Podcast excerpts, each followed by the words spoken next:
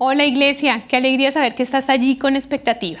La expectativa de encontrarte con Dios, de Señor, ¿qué me vas a decir hoy? Señor, ¿qué me vas a hablar? Yo también tengo expectativa y mucha de poder compartirte esta palabra que Dios viene hablando a mi corazón. Para empezar, quiero que pongamos este tiempo en manos de Dios. Señor, yo te doy gracias, te doy gracias por cada persona que se conectó hoy, por cada persona que viene queriendo recibir más de ti. Cubro esta palabra con la sangre de Cristo y yo pido, Señor, que llegue a lo profundo de nuestro corazón y que no solo se quede allí, sino que empiece a moverse y a traer cosas nuevas sobre nuestra vida. En el nombre de Jesús, amén. Como te decía, para mí es un privilegio poder compartir el tema en el día de hoy y contarte lo que Dios viene hablando a mi corazón. Quiero hablar de una palabra muy especial, una palabra que creo que es importante que guardes y cultives en tu relación con Dios. La palabra es, es expectativa. Ten expectativa, es el título que quiero dejarte en este día. Vive con expectativa. Pon tus expectativas en Dios, no en las circunstancias, no en lo que escuchamos, no en lo que a diario vemos, sino solamente en Dios. Y para eso quise traer mi maleta de viaje. Aquí está. Porque con un ejemplo sencillo quiero contarte qué significa esto de tener expectativas. No hay nada más emocionante que ir de viaje, y más si es el lugar que siempre has soñado. Entonces, obviamente, empiezas a colocar todo y a organizar todo para tener ese viaje que tanto anhelas y sueñas. Y eso es las expectativas en acción. Entonces, imagina por un momento que quieres ir a ese lugar que tanto has soñado, que vas a disfrutar, que vas a descansar. Lo primero que haces es empezar a pensar, bueno, ¿a dónde voy a ir? Con quién quiero ir. Y si de pronto es tu esposo porque vas a celebrar el aniversario número 17, wow, se pone más emocionante y te, te, llenas de más expectativas.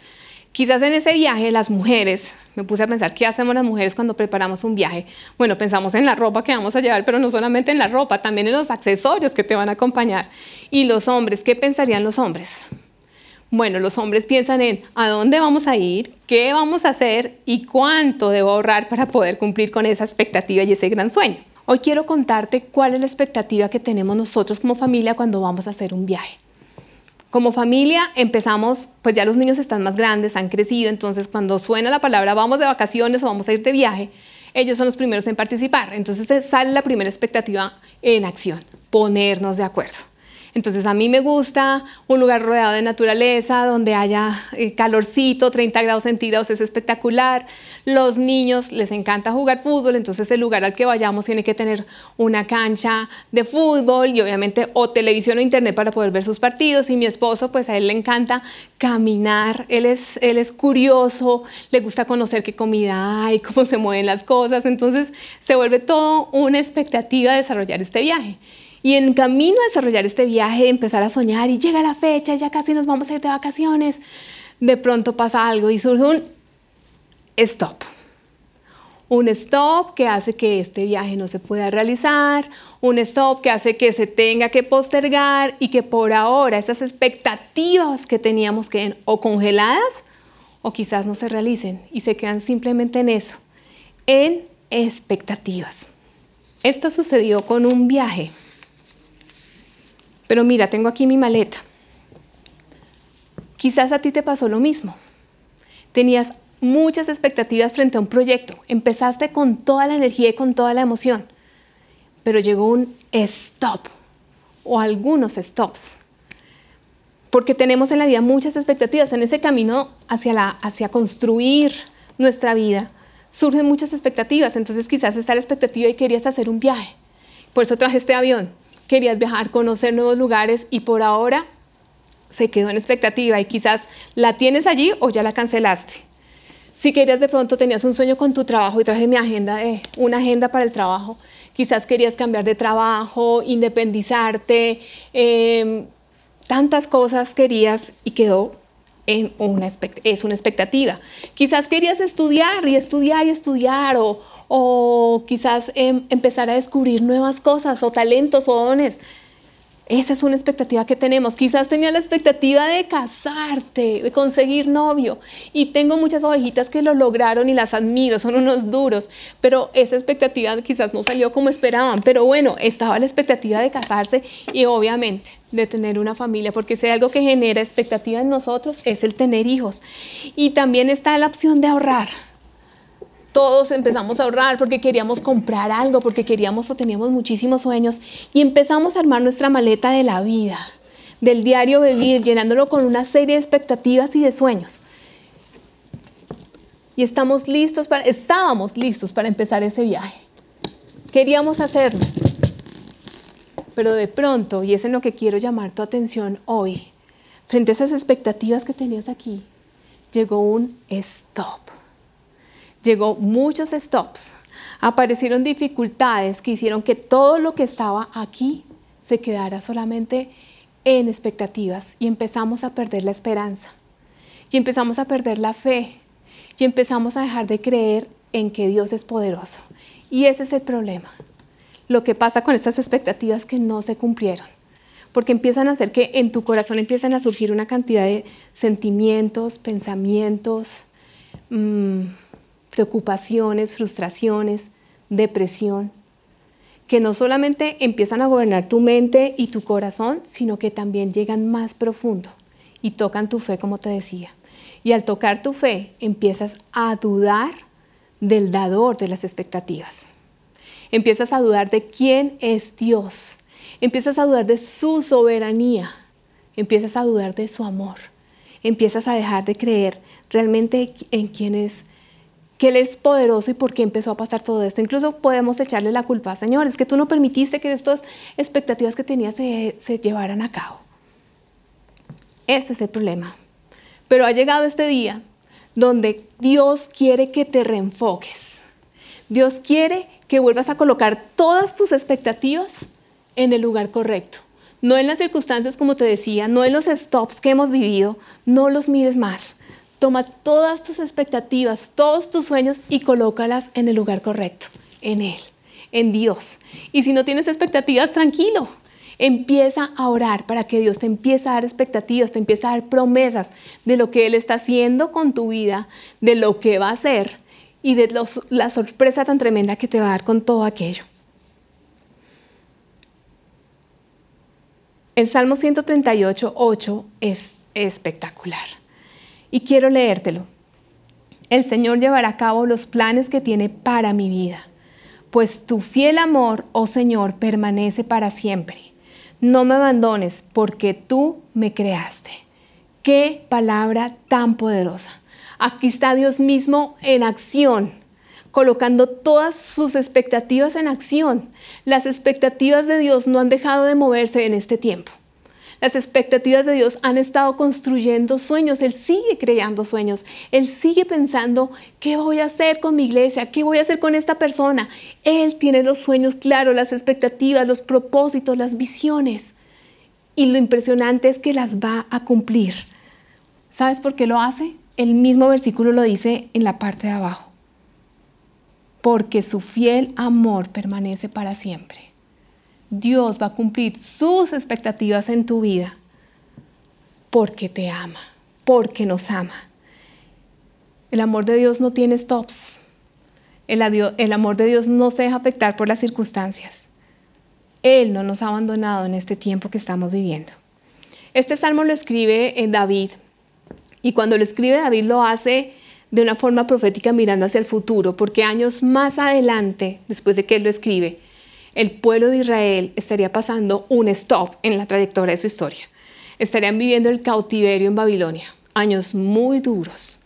Pero con este salmo, lo que quería David era en años más adelante, como les decía, recordarle al pueblo que Dios no se había olvidado ni de los planes ni de las expectativas que tenía con ellos y que los iba a cumplir uno a uno.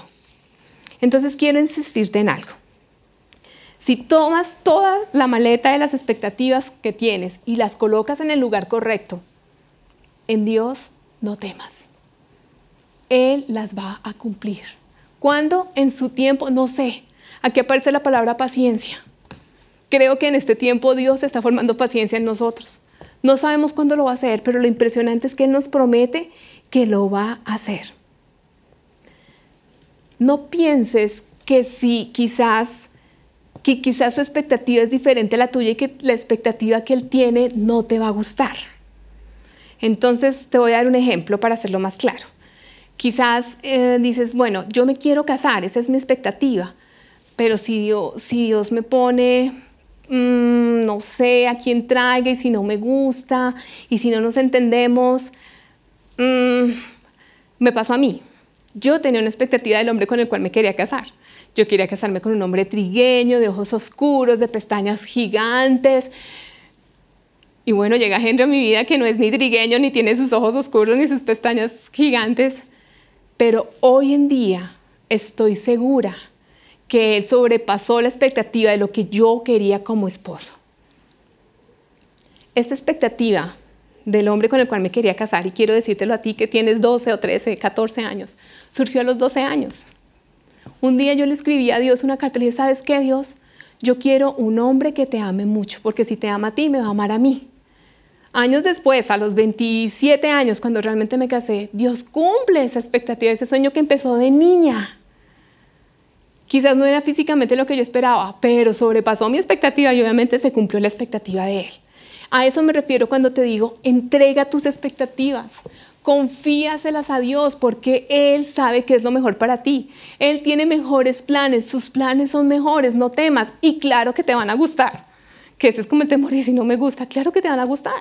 Llevas orando por un trabajo y te sale el trabajo, pero no es el sueldo que me merezco. Entrégale todas tus expectativas. Cuando hacemos eso, le entregamos nuestras expectativas, estamos confiando en Él. Esa es la clave. Y quiero que digas conmigo la palabra disposición. Disposición. Disponte a confiar en Él y a creer que sus expectativas y los planes que Él tiene para tu vida son muchísimo mejores de lo que tú has pensado, creído. Pensado, creído, perdón. Esto es fe. Cuando tú confías en Dios plenamente y sabes que Él tiene lo mejor para tu vida. Cuando te abandonas en sus brazos. Hebreos 11.1 lo dice, ahora bien, es la fe, ahora bien, la fe es la realidad de lo que esperamos, es la prueba palpable de lo que no podemos ver. Dios aprobó a los que vivieron en tiempos pasados por la fe que tenían. Dar un paso de fe es permitirle a Dios que vaya a esta maleta de expectativas, que las organice, que quizás quite algunas o ponga unas nuevas Fe es creer que si lo hace y lo cambia, todo va a salir bien. Y estar dispuestos es la clave, como te decía. Dios es un Dios de expectativas. Tener expectativas no está mal. De hecho, es el motor. Es lo que te ayuda, como que te da sueños, como que te anima cada día, como que, ay, bueno, que cómo va este año no lo sabemos, pero seguramente va a pasar algo. Cuando tienes esa expectativa, como que tu fe, como que todo se anima dentro de ti. Él lo sabe, Dios lo sabe y como un buen papá con sus hijos, eh, quiere que pensemos y soñemos con esas expectativas. Si uno de papá quiere que a sus hijos no les vaya bien, les vaya re bien, imagínate la expectativa que tiene Dios con nosotros como sus hijos. Por eso es que en su palabra dejó anotado todo el tiempo sus sueños, sus planes, sus propósitos, los voy a hacer, los voy a hacer, créeme.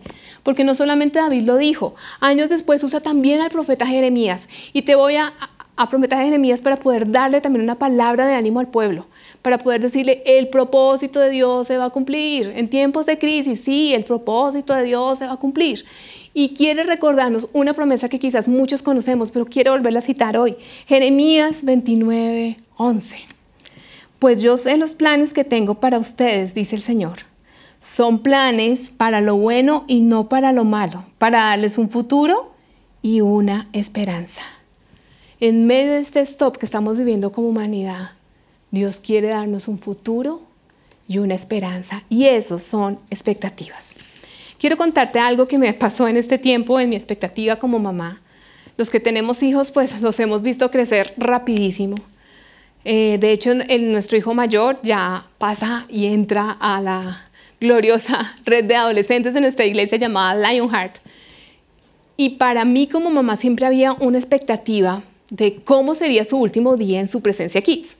Con Henry tenemos la bendición y el privilegio de llevar casi 17 años viendo generaciones crecer.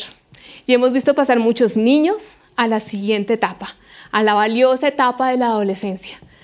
Obviamente, pues imagínate la expectativa, nuestro hijo también va a pasar esa etapa, ¿cómo va a ser ese último día?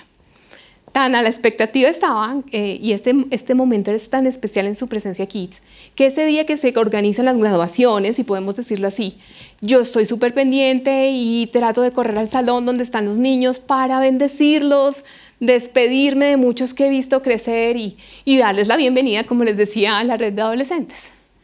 Cuando llega el momento en que los papás los van a recoger, eh, es chistoso porque me encuentro con algunas mamás y empezamos a recordar cosas, reconocemos que vamos a extrañar otras y pues obviamente se agua el ojo ahí. Y estaba la expectativa, ¿qué va a pasar conmigo? Tanto era que le había dicho a Henry, ese día, ese último día que nuestro hijo esté en su presencia aquí, eres tú quien lo va a recoger y no yo, porque no quiero que vea una mamá hecha un mar de lágrimas. Y también dije, le voy a decir al equipo de servidores, miren, van a ver hoy con el ojo lloroso porque es el último día de nuestro hijo en su presencia Kids. Pues imagínense que apareció el stop, la circunstancia difícil llamada COVID-19, que hizo que ese último día de su presencia aquí de nuestro hijo no fuera ni no fuera como yo esperaba que iba a ser. Fue como Dios quería que fuera. Y esa expectativa quizás de angustia y de revuelto de sentimientos se convirtió en una paz sobrenatural. Su último día de su presencia aquí fue en casa, Ayer recibimos la carta que le da la bienvenida a la red de adolescentes, un detalle de parte de su presencia Kids. Y yo solamente lo pude ver como esa mamá osa que ve crecer a su hijo y que no quiere soltarlo.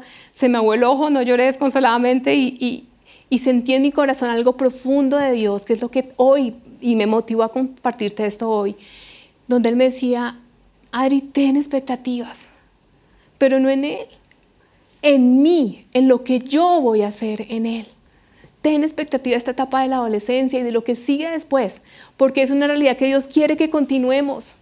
Dios quiere que continúes. Por eso quiere que tomes todas esas expectativas, las cambies por las que Él tiene para ti, para poder continuar y que se cumpla el propósito que Él tiene sobre tu vida. Alguien en la Biblia muy poderoso sabía y tenía expectativas grandes en Dios. Y fue tan impresionante lo que Dios hizo a través de él que cumplió una a una esas expectativas. Me refiero a David, el mismo que escribió el Salmo 38 que leímos, esta palabra tan poderosa. Haciendo un recorrido por su vida, encontré tres verdades que son claves en esto de cómo caminar hacia colocar nuestras expectativas en el lugar correcto, en Dios. Y la primera que quiero dejarte hoy es la siguiente. No te desanimes ni temas cuando el stop de las dificultades aparece. Es una realidad que este stop ha traído mucho temor, ha traído desesperanza, ha traído incertidumbre, inquietud, bueno, una cantidad de cosas. Pero el Señor hoy nos quiere decir, no te desanimes, no temas. David lo vivió, era jovencito, y en su vida aparece un stop gigante de casi tres metros, su nombre Goliat. Goliat era uno de los soldados estrellas del ejército filisteo. Los filisteos eran enemigos del pueblo de Israel y los habían llamado para tener batalla en un lugar llamado Soco en Judá, dice la Biblia, para pelear en contra de ellos. Y allí estaba Goliat, colocando miedo, intimidando, amenazando, todo lo que nos ha pasado con estas circunstancias difíciles que hemos vivido que le han puesto como un stop a nuestras expectativas. Allá estaba Goliat. Quizás tú también te estás enfrentando con un gigante Goliat, un gigante stop en tu vida. ¿Cuál, ¿Cuál es? ¿Qué nombre le pondrías? Desempleo, divorcio, depresión, porque como nunca antes he escuchado que las cifras de depresión en nuestra nación están bastante altas, la gente está viviendo deprimida, las clínicas que tienen este tipo de casos están copadas por esta situación. Soledad quizás, falta de propósito, ¿cuál sería? Enfermedad, el nombre de ese, de al que te estás enfrentando. Primera de Samuel 17, 10 al 11 dice, y añadió el filisteo Goliat, hoy yo he desafiado al campamento de Israel, dadme un nombre que pelee conmigo. Oyendo Saúl y todo Israel estas palabras del filisteo, se turbaron y tuvieron gran miedo. Se asustaron, se intimidaron hasta, el gol, hasta frente a este gigante, frente a Goliat. Le pasó a Saúl, que era el rey, le pasó al pueblo. Es normal, somos humanos y nos vamos a desanimar. O sea, no nos vamos a dar palo aquí, ay, ¿qué hago? No quiero temer, no es normal, el temor está ahí. La clave es qué haces con ese temor que aparece. Cuando el temor llega y si no haces algo frente a él, va a llegar a paralizarte y paralizar tu fe. Y cuando paraliza tu fe, entonces dejas de creer, dejas de esperar, dejas de, de luchar. Ves la situación más difícil y las promesas súper lejanas. Pero ¿qué hace David? Primera de Samuel 17, 32. Entonces David le dijo a Saúl, nadie tiene por qué desanimarse a causa de este filisteo, yo mismo iré a pelear contra él. David enfrenta el temor, enfrenta al gigante que está delante tuyo, pero ¿cómo lo vas a enfrentar? ¿Cómo lo enfrentó David? Colocando todas sus expectativas en ese lugar correcto en Dios. Él no puso su mirada ni su expectativa en el gigante porque muy seguramente lo hubiera vencido. No, él puso sus expectativas en alguien más grande que el gigante, Dios. Él puso su mirada allá. Él sabía que el mismo Dios que lo había defendido de osos y leones cuando él cuidaba las ovejas de su papá, lo iba a defender y a cuidar. El mismo Dios que te cuidó ayer en el 2000 19 que te cuidó en el 2020, te va a cuidar en el 2021. El mismo Dios que nos cuidó en el 2010, cuando estábamos lejos de pensar que este stop apareciera en la humanidad, nos va a cuidar en el 2021 y lo va a hacer en el 2030. De eso se trata este tema, de que pongas tus expectativas en alto, no temas más, no le des cabida al temor a la incertidumbre que se nos está metiendo ahí como por debajo para hacernos dudar de nuestro Dios.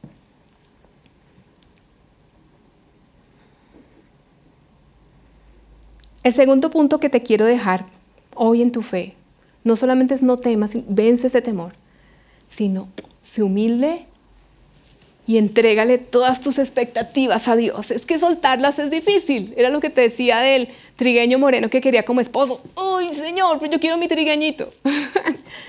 Dios quería un profeta como esposo para mi vida. ¡Wow! Espectacular. Entonces hay que humillarnos. Y humillarnos es estar dispuesto a entregárselas. David se humilló. Seguimos en esta pelea. Aún está David con Goliat. Primera de Samuel 17, 45 al 47. David le responde al filisteo, Tú vienes contra mí con espada, lanza y jabalina, pero yo vengo contra ti en nombre del Señor de los ejércitos celestiales, el Dios de los ejércitos de Israel, a quien tú has desafiado. David no era orgulloso. Él sabía que no era él el que iba a vencer a Goliat. Él sabía que necesitaba de Dios para vencer al Goliat. Dice el versículo 46, hoy el Señor te conquistará y yo te mataré y te cortaré la cabeza. Y voy a saltar hacia la parte final del versículo y todo el mundo sabrá que hay un Dios en Israel. Todos los que están aquí reunidos sabrán que el Señor rescata a su pueblo, pero no con espada ni con lanza, esta es la batalla del Señor y se los entregará a ustedes en nuestras manos. ¿Quién derrota al gigante? El Señor. El Dios de los ejércitos. El dueño de la batalla. Él es el que derrota al gigante. Él es el que va a derrotar a, los, a cada uno de los gigantes que nos están y a los stops que nos están apareciendo en este tiempo, colocando dificultades, menguando nuestra fe, nuestra esperanza y nuestra expectativa. Dios vence al gigante, pero usa a David para hacerlo. Dios va a vencer a esos gigantes, pero te va a usar a ti. ¿Cómo te va a usar? Con tu fe, con tu oración. No te desconectes de esto. Como nunca antes la necesitamos. Necesitamos su palabra, necesitamos reunirnos por la parte virtual, que ha sido una bendición en este tiempo. Gracias a Dios por esta herramienta. No nos desconectemos de Dios. Miremoslo a Él. Cuando escuchamos la noticia terrible en el noticiero todas las mañanas, las cifras y demás, miremoslo a Él, pero tú tienes una expectativa y dijiste que la vas a cumplir y que la vas a hacer. Ser humilde, como te decía, reconocer que Él es, que lo necesitamos, que estamos dispuestos a entregarles nuestras expectativas. Creer, y te lo voy a leer porque me parece importante, que nuestra expectativa es mejor que la de Dios es orgullo. El acto de humildad, como te decía, escoger cada una de esas expectativas, los viajes, los estudios, el matrimonio, la familia, conocer amigos, pasar al siguiente año en el colegio, pasar a la universidad, todo. Ponlo en manos en Dios y reconoce que lo necesitas. Dios cumple su expectativa. Volvamos a la batalla de David y Goliat.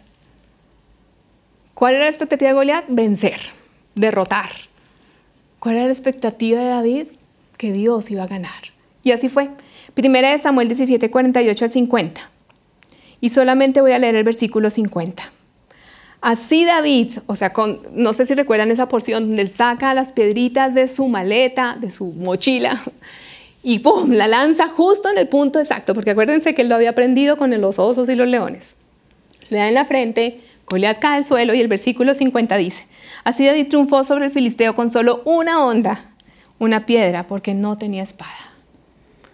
Fue con Dios. Cuando tú colocas tus expectativas en el lugar correcto, Él se va a encargar de cumplir las expectativas sobre tu vida. Entonces, si tu expectativa es, Señor, necesito empleo, ¿sabes cómo va a cumplir su expectativa? ¿O cómo te lo promete? Él es tu proveedor. Necesito sanidad. Él es tu sanador. Necesito que las cosas en casa se arreglen, que las relaciones se restauren. Él es tu paz necesito salvación. Él es tu Salvador. David crece y pasamos a la siguiente etapa de David. Se convierte en un rey. Y al crecer David me deja una lección tan bonita. Y es que no solo crece él, sino que crece su relación con Dios. Y se vuelve tan cercana, tan íntima, que llega un momento en que la expectativa de David empieza a ser la expectativa de Dios. Y de un momento a otro ya no es mi expectativa, la expectativa de Dios no. Es nuestra expectativa. Y Dios quiere que eso pase. Que en este tiempo te acerques más a Él. Para que su expectativa sea la tuya. Y entonces ya en ti no haya lío ni pelea de que no se cumplan. Ay, no, si ya es la misma que Dios, Dios se va a encargar de hacerla. Y entonces empieza a surgir un sueño en David, que era el sueño de Dios. Está en Primera de Crónicas 17, del 1 al 2. Una vez instalado en su palacio, David mandó llamar al profeta Natán. Mira, le dijo David, yo vivo en un hermoso palacio de cedro, mientras que el arca del pacto del Señor está allá afuera, debajo de una carpa. Natán le respondió a David, haz todo lo que tienes pensado, porque Dios está contigo. El arca del pacto es el cofre sagrado del pueblo de Israel que representa la presencia de Dios. Y la expectativa de David era colocarle un lugar espectacular al arca, mucho más lindo que su palacio. Era hacerle el templo al arca. Ese era su sueño, era su expectativa y Dios estaba con él en ese sueño. Grandes expectativas tenía David. Esto hace que te deje el tercer punto que aprendemos de la vida de David. Cuando recapitulemos un poco, cuando ya venciste el temor, los entregaste y estás seguro de quién es Dios en tu vida y pones tus expectativas en Él, te has humillado y has reconocido que lo necesitas, que necesitas y que sus expectativas son mejores que las tuyas. Entonces ahora sí estamos listos para hacer lo que hizo David. Hacer que nuestra expectativa se alinee con la de Dios. Y cuando eso pasa, recibimos. Estamos listos para recibir tu expectativa. Señora, aquí estoy lista para recibir tus expectativas. Pero no solamente las recibo, sino que tengo que empezar a trabajar en que ellas sean una realidad. Porque Dios necesitó a David para vencer al Goliat. De igual manera Dios va a necesitar, nos necesita a nosotros, necesita nuestras rodillas para que oremos. Si no somos nosotros, su pueblo, los que estamos orando, entonces ¿quién lo va a hacer? Si no somos nosotros los que estamos predicando, entonces ¿quién lo va a hacer? Si no somos nosotros los que estamos siendo testimonio en la siguiente generación en nuestras casas, en este tiempo que hemos estado, entonces ¿qué va a pasar con la iglesia en 20 años? ¿Has pensado en eso? Nuestros hijitos son los que van a venir en 10 años a la iglesia, van a ser los que van a estar aquí quizás parados. Trabajemos desde ya en esa expectativa que Dios tiene para nosotros y al trabajar en ella eh, se va a cumplir nuestra expectativa. Como les decía, la expectativa de David era construir el templo y empieza a trabajar en esto. Primera de Crónicas 28 del 11 al 19 nos da todo el panorama de cómo trabaja David. David obviamente compra un lote porque hay que hacer el templo, recolecta todos los materiales para la construcción, madera, oro, eh, plata, la Biblia nos lo describe muy bien. No solamente tiene los materiales, el lote, sino que contrata a las personas idóneas, los arquitectos y los ingenieros civiles para lograrlo. Y fuera de eso, obviamente, el arca estaba en un lugar, en la casa de había que trasladarla para poderla tener en Jerusalén. Esto también está en 1 Samuel 16.1. David empieza a moverse, a trabajar en eso. ¿Estás dispuesto entonces a trabajar en esa expectativa que Dios tiene para ti cuando la hayas recibido? Como te decía, empieza a orar, acercarte más a Dios, trabaja en la parte espiritual, pero no solamente allí. Muy seguramente si hay una expectativa aquí de, estudiar, que es una muy buena expectativa, pues entonces empieza a prepararte, aprovecha el tiempo que tienes ahorita, prepárate para los exámenes, prepárate para ganarte una beca, prepárate, no te rindas. Si tu expectativa es casarte, eh, prepárate también, no, no pierdas este tiempo. Las que están en casa pueden aprender a ser mujeres virtuosas estando allí y aprendiendo tantas cosas, preparándose para ser futuras esposas. O tantas cosas, tantos sueños. Si quieres comprar algo, sigue ahorrando. Quieres tener la casa de tus sueños para ti, para tu familia, ahorra. Hay muchas cosas y muchos tips que ya puedes empezar a hacer, que ya te ayuden a trabajar en esa expectativa y en ese sueño que Dios te ha dado cuando le has entregado tus expectativas a Dios y se alinean con las de Él, entonces ya tienes una expectativa por la cual trabajar. El fruto de esto, va a haber fruto. El fruto de esto es que vas a inspirar a la siguiente generación, porque eso pasó. David no alcanza a ver el templo terminado. Dios mismo le dice en segunda de, le dice en primera de Crónicas, quien lo va a hacer es su hijo. Y segunda de Crónicas 6, 10 al 11, el siguiente libro, nos dice que lo hizo, que se cumplió la expectativa de David. Dios cumple la expectativa en su tiempo, a su manera, en su forma, y la sobrepasa.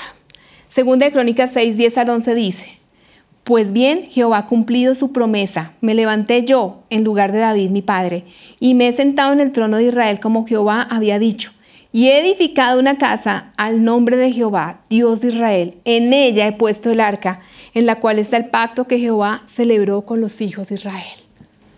Se cumplió la expectativa y se sobrepasó. Dios va a cumplir sus expectativas sobre tu vida, las va a sobrepasar. Después de que venzas el temor, el orgullo, se las confíes a Él y estés dispuesto a cambiarlas. Cambia tus expectativas por las de Él que son mejores y superiores. Para terminar, quiero recordarte el Salmo 138.8.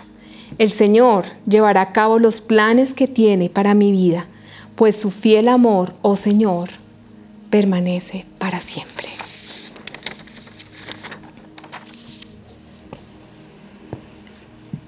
Es cierto que venimos y hemos vivido tiempos oscuros, tiempos que han querido apagar la luz.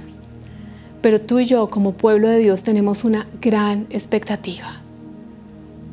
Una expectativa puesta en Dios. Un Dios que no ha dejado de ser luz. Un Dios al cual no le afecta la oscuridad. Un Dios al cual las situaciones difíciles no le afectan porque Él está sobre ellas. Él está sobre los gigantes. Él está sobre las circunstancias que estamos viviendo y su luz no se ha apagado. Su luz permanece.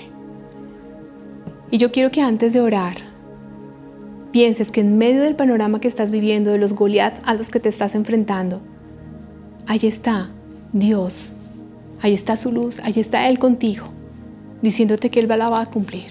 trabaja de la mano de Dios. Humíllate. Reconoce que lo necesitas. Entrégale todos tus sueños y expectativas y ten la seguridad y la paz de que van a ser mejores que los tuyos. Esa es la certeza y la fe que tenemos como hijos de Dios, que la luz de nuestro Dios permanece en medio de un tiempo tan oscuro. Quiero que si estás allí en tu casa cierres tus ojos y vamos a orar. Vamos a decirle, Señor, sí, sí, ya nomás está bien, se ha sido un tiempo difícil. Este ha sido el stop, estos han sido los gigantes a los que me he enfrentado. Reconozco que he perdido la fe, reconozco que he perdido la esperanza, reconozco que he pensado, no, ¿y ahora qué? He perdido la fe, Señor. Perdóname, Dios, porque he dejado de creer, porque he creído que no vale la pena, porque ha sido más fuerte lo que escucho afuera que lo que tú me has dicho. Perdóname porque ni siquiera he ido al lugar correcto para buscar renovar mi fe. Perdóname, Señor. Yo hoy vengo y te entrego y quiero que le entregues allí todos esos stops que han aparecido en tu camino. Que le entregues esas expectativas que querías que fueran realidad y no fueron. Que quizás van a ser, pero van a ser de otra manera. Dile, Señor, te entrego esto. Este sueño que tenía, esta aspiración que tenía, esta meta que tenía, esta visión que tengo. Incluso si no los viste realizados, pero los quieres ver, dile, Señor, yo vengo hoy y te los entrego. Aquí te entrego mi maleta. Mi maleta de expectativas, aquí están todas, Señor. Las pongo delante de ti. Y yo hoy en el nombre de Jesús renuncio al desánimo, a la tristeza, a la depresión, a la derrota, a la desesperanza que esta situación ha traído sobre mi vida. Yo hoy en el nombre de Jesús renuncio, Señor. Y levanto mis manos Levanto mi corazón hoy a ti para decirte, Señor, quiero que mis expectativas se alineen con las tuyas para ver el cumplimiento de tu propósito en mi vida. Estoy dispuesto, Señor. Renuncio al orgullo, reconozco que te necesito, levanto mis manos y te digo, aquí estoy, recibo tu expectativa para mi vida. Y Señor, yo te pido en el nombre de Jesús que ahora donde está cada persona en su casa, Señor, o donde estén, yo te pido que de manera sobrenatural tú empieces a derramar la expectativa y el sueño, el propósito que tú tienes con cada uno de ellos. Y que venga una paz que sobrepasa todo entendimiento, que sobrepasará y les dará la fortaleza y la paciencia para esperar ese cumplimiento. Porque David vio el eh, David vio en su hijo el cumplimiento de su expectativa. Yo te pido que no se desanimen, que al contrario puedan creer que sí se puede, que en Dios sí se puede, que tú tienes grandes cosas para tu pueblo, para los que te amamos, para los que te servimos, para los que queremos seguir caminando contigo. Señor, hoy continuamos el camino contigo. Yo quiero que levantes allí también tu mano y no solamente recibas la expectativa de Dios, sino que le digas, tomo tu mano y trabajo contigo para la construcción de esta expectativa, de tu expectativa en mi vida. Úsame a mí para el cumplimiento de tus expectativas. Señor, te damos gracias. Gracias porque tú eres un Dios bueno y poderoso que no nos ha abandonado en este tiempo, que sigue brillando, que sigue dándonos esperanza en medio de la oscuridad. Gracias, Señor, porque hoy nos aferramos a esa promesa y hoy declaramos, Señor, en el nombre de Cristo Jesús, que con tremendas cosas nos responderás. En el nombre de Jesús. Amén. roca y mi protección, mi escudo y mi defensor de mi vida te entrego el control. Ya no temeré, ya no temeré. Él es mi roca y mi protección, mi escudo.